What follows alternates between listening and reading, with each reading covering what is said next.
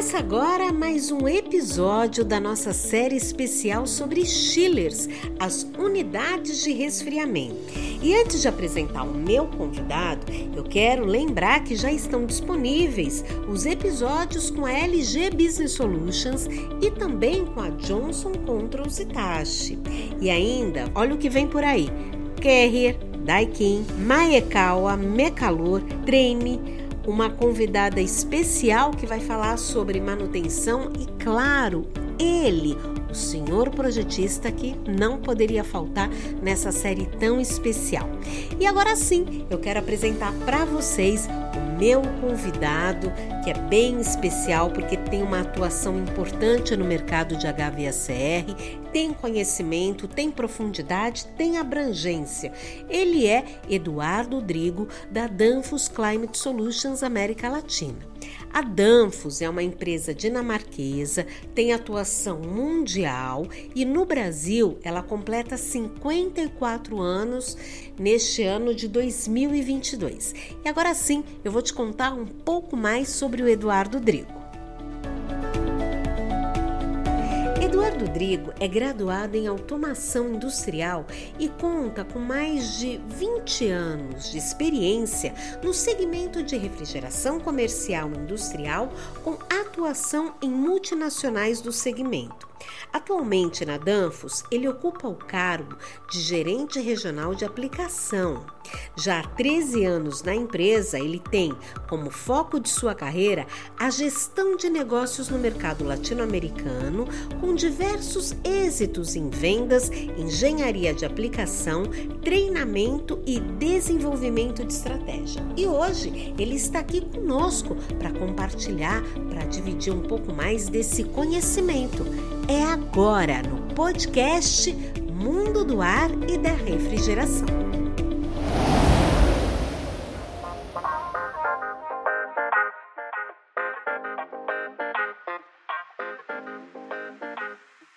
Bem, como eu disse a vocês, agora sim eu estou aqui com o engenheiro Eduardo de Castro Drigo. É gerente regional de aplicação da Danfos Climate Solutions. E eu quero já agradecer, viu, Drigo, pela sua disponibilidade em conversar aqui conosco no podcast Mundo do Ar e da Refrigeração e também compartilhar todo esse conhecimento que eu sei que você tem. Seja bem-vindo. Olá, Cristiane, obrigado pelo convite em primeiro lugar. Olá, pessoal, espero poder compartilhar alguma coisa com vocês de valor aqui nesse nosso bate-papo de hoje. Olha, o Drigo tá sendo modesto, viu? Espero não, tenho certeza que você vai trazer muita informação boa e de qualidade aqui pra gente. Bom, Drigo, é, eu sei que a Danfos não é uma fabricante das unidades de resfriamento, dos chillers, mas é uma empresa que fabrica uh, muitos componentes que fazem com que um chiller tenha um bom desempenho. Mesmo assim, eu vou iniciar perguntando como você analisa o mercado de chillers atualmente. Bom, Cris, eu vejo que o mercado de chiller tá, está ficando cada vez mais diversificado em termos de aplicações. Tá? Eu acho que isso tem principalmente duas razões principais para acontecer. Né? A primeira realmente é uma que a gente vai debater talvez ao longo aqui do nosso bate-papo, mas é o custo né, inicial. Isso faz com que a gente tenha aplicações às vezes é, acessíveis e outras vezes de entrega mais rápida, né? Então isso caminha para um lado, né? E da outra maneira também eu vejo que a gente tá, tem cada vez mais aplicações bem é, tecnológicas para cumprir com alguns requisitos básicos, né? Os famosos ESGs, né? Que estão na moda aí hoje, mas Sim é, eficiência energética é uma delas, qualidade interna do ar é outra delas, importante falando de Chile, né? A gente pensa muito na questão predial, né? Qualidade, ainda mais nesse tempo de pandemia, né? Sim. Então, a gente tem essas vertentes. Então, eu acho que o que está se expandindo, expandindo são essas pontas, entendeu, Cris? A parte mais high-tech, tecnológica, e aí a parte um pouquinho de é, com relação a custo ainda, porque há aplicações na qual o custo ainda é bem importante. Né? Então, hum eu vejo eles crescendo para esses extremos. Você acha que o mercado de aplicação de chillers é um mercado competitivo? Eu acho que é bastante competitivo, né? Uh, a gente tem não só uh, os fabricantes tradicionais que já estão no mercado há bastante tempo, né? mas a gente tem bastante empresas, principalmente asiáticas, que estão adquirindo know-how de uma, uma velocidade muito grande e acabam ditando até eh, certas tecnologias em algumas regiões do planeta, né? E isso está incorporado dentro do nosso mercado de uma maneira muito grande, justamente para talvez para completar é, um pouco daquele meu primeiro comentário, essas variáveis é, tecnológicas de tantas opções. Então, acho que você tem fabricantes que estão estabilizados em certos nichos de mercado, que são referência, inclusive, neles, né? tanto como custo como tecnologia.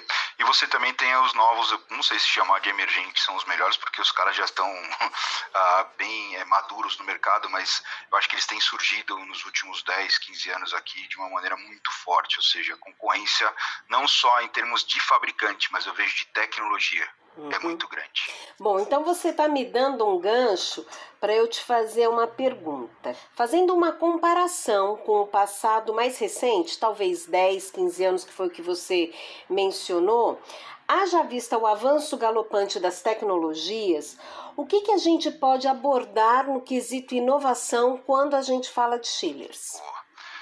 Bem, a questão de variação de carga, eu acho que ela é a mais é, impacta mais diretamente na performance dos compressores, né? Que é quem gasta realmente energia num, num equipamento de esfriamento, né? Como um chiller. Tá. Eu vejo que as tecnologias têm sido cada vez mais com base neste item dentro do, do chiller, tá? Sendo um pouquinho mais agora genérico, né? A variação de velocidade para que você tenha a, o seu chiller se ajustando à sua real demanda de acordo com a sazonalidade do dia, ela tem sido talvez a, a, o que mais tenha empregado tecnologia num chiller. Falando só da unidade de resfriamento, tá. certo? Então, para que isso reflita, obviamente, num consumo mais são, né, um consumo mais real, mais próximo do que realmente você precisa, os chillers maiores, tanto os centrífugos, é, os compressores de, de imã magnéticos, né, de imã permanente e de mancal magnético, dos tiros de altíssima capacidade tem entrado forte né, nesse mercado, principalmente no que é processo. Né? Uh, os próprios tiros de parafuso, eles têm crescido cada vez mais a demanda pela necessidade de inverter desses tiros, que são os inversores de frequência para variar a carga desses chillers, né? Sim. O próprio, uh, se você pega as máquinas menores mesmo, tanto um VRF ou um chiller de processo mesmo um pouquinho menor, né, empregado mais na indústria de plástico e de e e hospitais, eles têm procurado soluções scroll ou rotativos inverter, né, que são compressores que variam a carga. Então, se você me pergunta hoje, do meu ponto de vista de fabricante de equipamento, e o que eu tenho visto de demanda dos fabricantes para a gente, essa variação de carga dos compressores para torná-los mais eficientes, mais ajustáveis à, à carga real do dia a dia, ela tem sido a tecnologia que mais cresceu nos últimos anos. Tá? Além disso, Cris, eu também queria ressaltar que a automação para o prédio, né? ela tenha subido cada vez mais assim o nível de tecnologia embarcada, principalmente nos prédios comerciais, né? Os pontos consumidores eles têm cada vez mais sido relevantes na negociação de uma sala comercial, né? Então, a demanda por energia elétrica mais racional, a, o ar condicionado mais bem distribuído, isso eu digo em termos de conta que você tem que pagar, né? Sim. Tem levado o nível da, da automação para um, um, prédio desse de um, de um patamar muito grande, num salto muito pequeno de tempo? Óbvio que isso está vinculado com a nossa nosso custo de vida elevado, mas eu acho que isso traz um pouco de racionalidade não só para o prédio em si, ou para quem vai pagar a conta de luz, ou quem vai pagar a conta do espaço que ele está alugando, mas para o chiller em si é muito importante isso, né? Você ter essa parcialidade de cargas, né? E gerar com que fazer com que o chiller trabalhe realmente em função da carga que lhe é pedida e não da carga total, né? Eu acho que essa era a grande diferença que a gente tinha no passado que a gente tem hoje, né? Então, se me perguntar o que tem avançado, realmente eu acho que são essas, essas tecnologias, basicamente, né, de cargas parciais, de racionalidade de distribuição, de consumo entre os prédios ou as instalações em geral, né?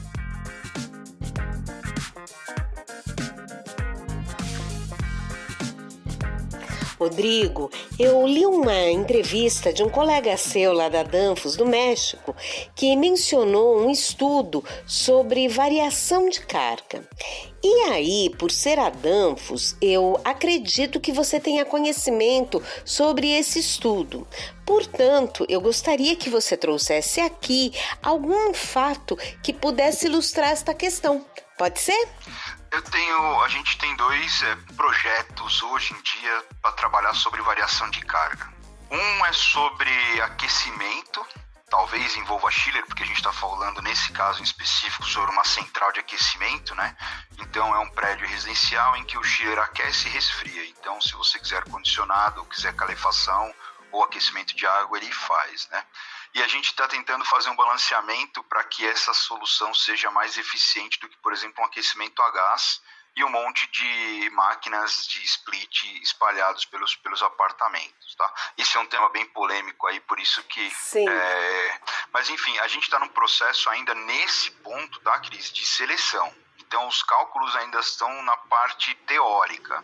A intenção é que isso vire um case, e aí, obviamente, eu tenho um prazer imenso em compartilhar com vocês. Não, eu já estou uh, de olho aqui, já até anotei, porque eu vou querer é, saber um pouco mais sobre isso e quero sim levar aos nossos leitores e ouvintes essas questões porque eu acho que são fundamentais. Bom, Drigo, por favor, continua a intenção do governo, na verdade isso é uma instalação fora do país, né? O governo que está liderando isso, o Ministério do Meio Ambiente deles, eles querem acabar com o gás natural dentro das residências. E eles também querem acabar com a, aquele aumento de demanda e, obviamente, de infraestrutura para os apartamentos suportarem os, os ar-condicionados individuais. Então, eles estão criando centrais de resfriamento e aquecimento, similar ao que a gente tem na Europa, né? Você pega na própria Dinamarca, onde a Dams tem, ela tem até um, uma das divisões dela é para vender esse tipo de, de, de, coisa, por isso a gente está tá batendo forte nesse aspecto, né? E o outro é para diminuir a infraestrutura é, dos apartamentos na questão elétrica e correr risco de, de instalação mal feita e desbalanceamento de de fase de carga com as instalações individuais. Né? Então, não quero entrar no mérito aqui de ser melhor ou não, esses, esses foram os dois parâmetros. Tá? Uma outra análise que a gente está fazendo, isso é sobre restaurantes, né? É, a gente fez um estudo sobre cargas parciais e a gente chegou num, num número aí em um restaurante específico de uma diminuição de 45% da conta de luz. 45% seja, é bem significativo, na, na conta hein? de luz, tá? Na conta de luz. Se você pega um restaurante que é um, ele vive de margem, né? Ou às vezes a margem dele é um pouco mais baixa, né? Obviamente depende do, do tipo de restaurante. Quanto que isso não impactou na margem, né? No, do cliente, né? E a gente chegou num número aí de quase 30% de redução de carga térmica da teórica para a prática. Então, o que, que a gente está trabalhando com agora com o restaurante, por exemplo, é para que ele reveja os processos dele, porque esse processo foi o que talvez possa ter danificado o valor dele de capex para abrir esses restaurantes e, obviamente, isso influencia no valor da venda da franquia, né? Uhum. Para você ver que o negócio ele vai num nível de detalhe um pouco além, vai um pouquinho além do que simplesmente o compressor, o equipamento ou a máquina, né? A gente já está chegando ao nível de discutir com o cliente o capex dele para uma franquia, por exemplo. Não, a refrigeração é muito importante nesse, em todos os aspectos. Bom, para começar, um restaurante, uma padaria, uma loja de conveniência, tudo que envolve alimentação, quando você abre um negócio desse, você provavelmente sabe, mas eu não sei se quem está nos ouvindo sabe, mas de 50% a 60% o investimento é voltado para os equipamentos do frio, porque você precisa é, manter os alimentos, conservar e precisa também de outras etapas nessa cadeia para poder oferecer um produto de qualidade. E aí a energia elétrica é fundamental, porque todos nada funciona a pilha, né, Drigo? São todos energia elétrica. Então, quando você traz um resultado desse, quer dizer, chama atenção. E aí eu já vou te perguntar: você tem esse case pronto? Você pode dar nomes? Como é que é? Eu não tenho autorização do cliente. A gente está negociando com ele já tem uns, olha, já tem uns quatro meses que a gente está negociando com o cliente. Uh, o argumento dele é que ele não quer dar essa vantagem competitiva aos concorrentes de mercado, tá? Mas eu posso te dizer que ele está entre os top 5 fast foods do Brasil. Olha, pessoal, isso é uma verdade. Aqui nós jornalistas sofremos porque as empresas fabricantes elas têm cases fantásticos, mas a gente acaba sem material para divulgar porque justamente os é, contratantes, vamos chamar assim, né? As empresas contratantes não querem dar um argumento para os seus concorrentes. Então, vamos com calma. Eu tenho fé que o Drigo vai depois nos trazer aqui este case. Eu tenho mais três rodando no mesmo formato, tá, Cris? E eu acredito que um desses a gente não tenha problema, porque o cliente mesmo já disse que não vê problema em abrir para a gente, tá? Então, eu, eu, espero entregar esses resultados até o primeiro trimestre, mais tardar abril, já tá com eles documentados, e a um, pelo menos, eu garanto que a gente solte na mídia, mas é todos eles no mercado de fast food e restaurantes, tá?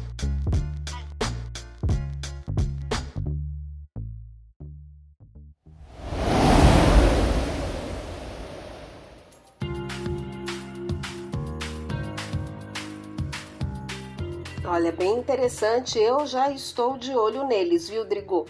Agora vamos falar assim. Ah, nós começamos dizendo que a Danfoss não é fabricante de chillers, ela fabrica componentes que formam um conjunto para esse sistema de resfriamento.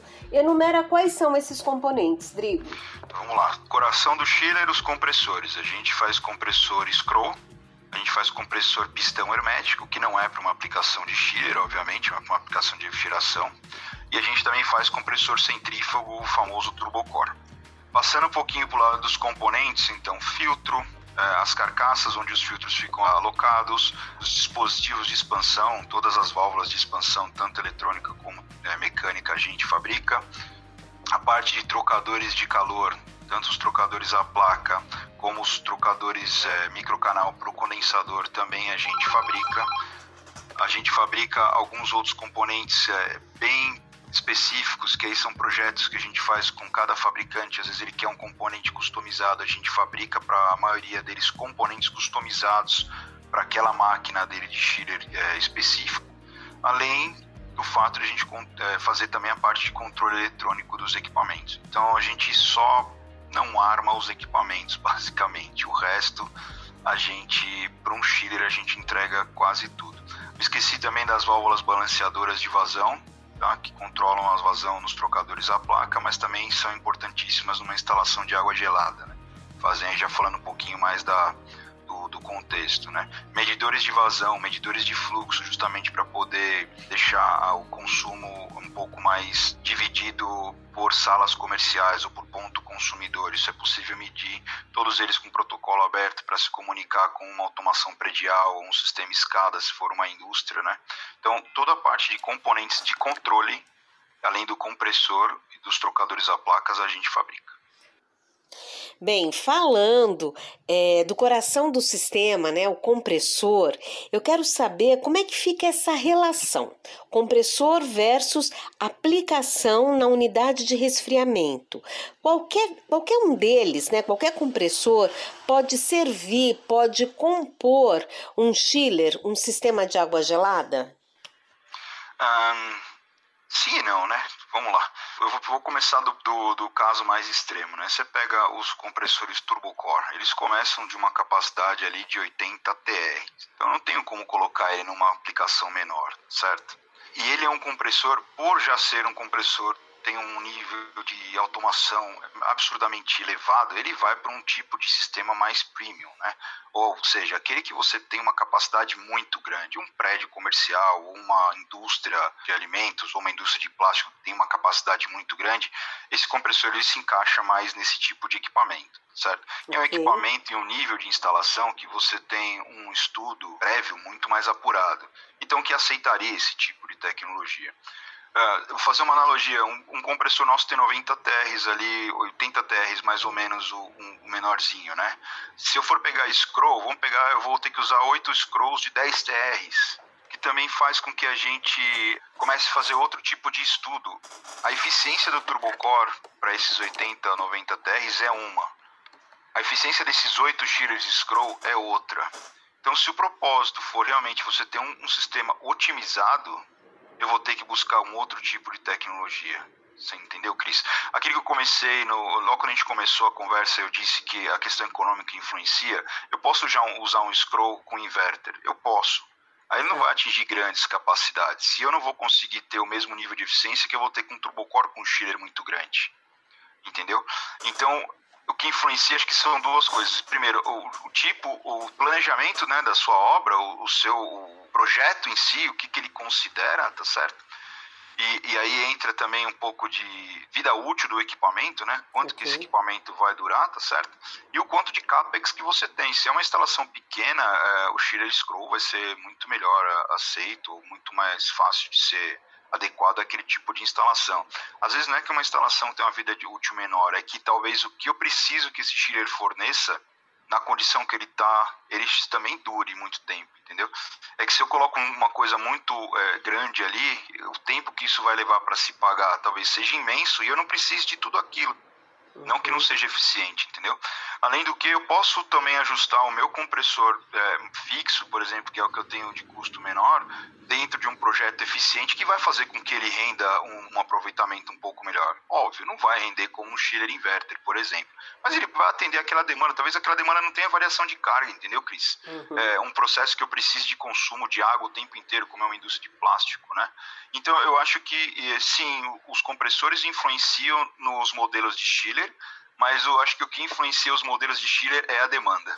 Ou seja, você falou a palavra-chave que é projeto. Para a gente poder fazer um, uma instalação, uma aplicação de sistema indireto, que são os chillers, as unidades de resfriamento, precisa sempre de um projeto para um dimensionamento, saber exatamente a demanda. O que, que você vai precisar? Ponto, é isso, né, Drigo?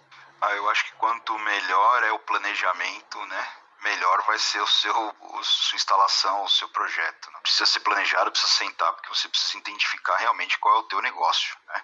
para que você consiga atingir níveis né, de eficiência Uh, eu estou falando aí de eficiência, não estou considerando só energia, tá? Eu estou pensando. No desempenho, um... no COP. Exato. Eu vou tirar um pouco o prédio comercial, mas se você pensa na indústria, a indústria trabalha sobre produção. Você claro. precisa ter uma produção otimizada, entendeu? Sem um projeto, não dá para você falar numa produção otimizada. Claro. Foi o exemplo que eu te dei do restaurante. O cara está começando a rever processos que ele talvez não tivesse, que nem, nem passou pela cabeça dele, que isso talvez pudesse influenciar na refrigeração dele, uhum. entendeu?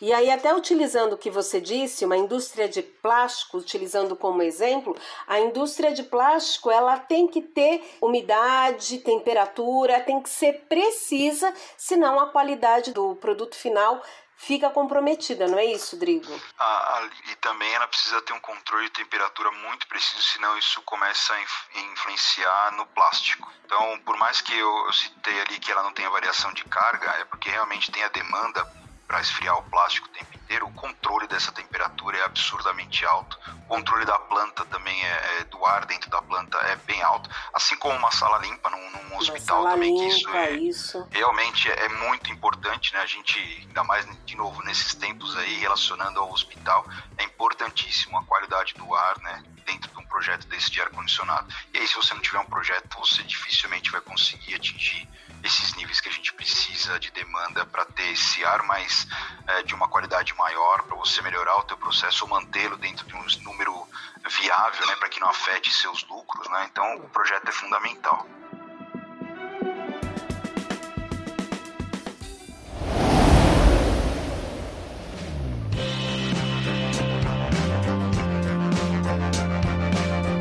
Papo tá bom, a conversa é interessante, mas a gente encerra aqui esta primeira parte da entrevista com Eduardo Drigo da Danfos Climate Solutions. A boa notícia é que o segundo episódio, a segunda parte desta série especial, desta entrevista, já está disponível. E você acessa agora ou então quando quiser. O importante é não deixar de acompanhar este conteúdo, afinal, o Drigo sempre tem muito a acrescentar. Eu sou Cristiane de Rienzo, agradeço demais pela sua companhia e também ao meu parceiro de sempre, Leonardo da Lorde Lápis. Lembrando que na semana que vem nós teremos um novo episódio ainda desta série especial sobre os chillers. Por enquanto, eu te convido a acompanhar a segunda parte da entrevista com Eduardo Drigo. Um abraço e até já!